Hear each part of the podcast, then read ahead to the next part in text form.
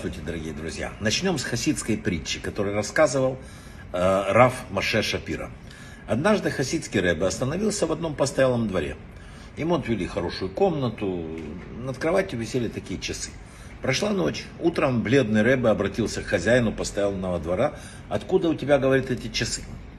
Тот говорит, вы знаете, это целая история. Приезжал один человек, он прожил два дня, а сказал, что денег у него наличных нет, и в качестве оплаты а, оставил часы. Спасибо, сказал Рэбе. Ты открыл мне великую тайну. Несомненно, это был один из 36 скрытых праведников. Дело в том, что это совершенно другие часы. Все в мире часы показывают, что еще одно мгновение прошло, пропало бесследно. Щелк, щелк, щелк, щелк. Прошла минута, нет жизни вычеркнута и так далее. А эти чудесные часы не давали мне заснуть на минуту, потому что они показывали, что еще на одно мгновение мы приблизились к окончательному избавлению, к приходу Машеха. Эта притча о чем? Она учит нас, что внутри непрерывного потока времени заключена величайшая тайна. Также от э, Маше, э, Рава Маше Шапира говорили такие вещи. Давайте вдумаемся, это немножко непросто. Какая связь между двумя словами на иврите? Зман – время – и азмана – приглашение. Зман – время, это непрерывно движущийся поток. Вчера, сегодня, завтра. Там. А азмана – это приглашение. А куда же приглашает нас время? Время, которого нет до нашего мира и нет после. Да? Куда? Она приглашает нас выйти за пределы непрерывного вот этого потока времени, куда-то э, зовет, и написано где в трактате, а вот написано, кстати, что этот мир похож на коридор перед будущим миром, который является тронным залом. Туда вечность нас это зовет. Вы помните в Торе, когда Бог поднял а, а, Авраама над звездами? Он поднял его там, где уже не было времени. Он мог увидеть впереди, сзади все, что может. Так что заключено в слове «азмана»? Это приглашение для нас – это приглашение в вечность. Несомненно, мы все абсолютно помещены в рамки потока вот этого времени. Но каждое мгновение жизни мы можем использовать для того, чтобы присоединиться к вечности. В конечном мире есть возможность присоединиться к вечности. Это уникальные возможности. Нет ни одной заповеди, которая не была бы связана с оживлением мертвых. То есть будущим миром. Поэтому нельзя упускать возможность прилепиться к вечности. Хватать надо эти заповеди.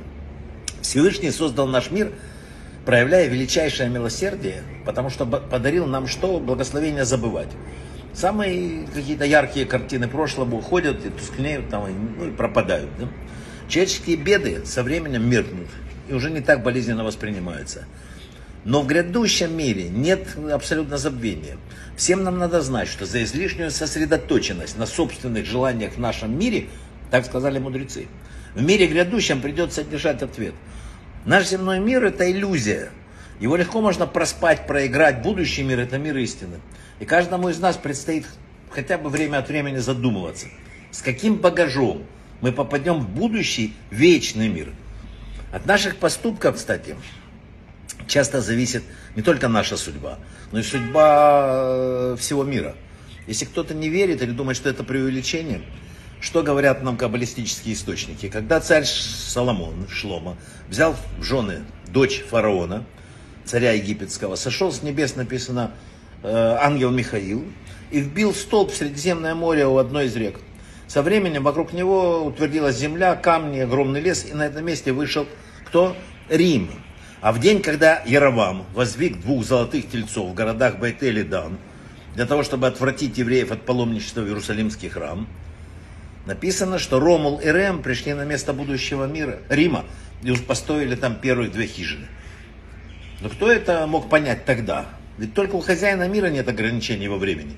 Для него не существует этого. Что в псалмах написано? Тысяча лет для тебя как день, тысячи дней для тебя как день вчерашний.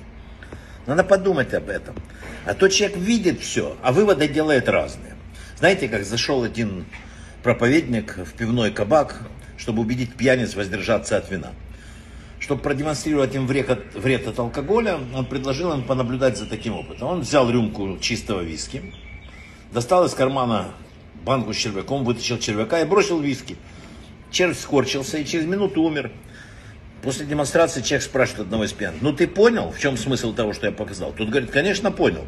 Виски хорошо для здоровья, поскольку убивает червей в организме. Поэтому видим мы все одно и то же, понимаем по-разному. Понимаем в меру своего желания понять. У нас шаббат. Шаббат первый шаббат месяца Ав. Это, ну, любое начало, это, конечно, начало, да? Но самое главное не в этом. Самое главное то, что от проведения этого шаббата во многом зависит целый месяц.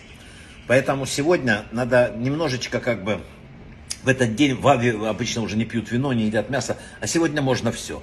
А если можно все во время, когда нельзя, то это значит, что надо вдвойне. И главное в этот день улыбаться. Вам нужно очень радоваться, потому что когда будет радость, будет все. Брахавы от слаха, хорошего, доброго, мирного и вкусного шаббата.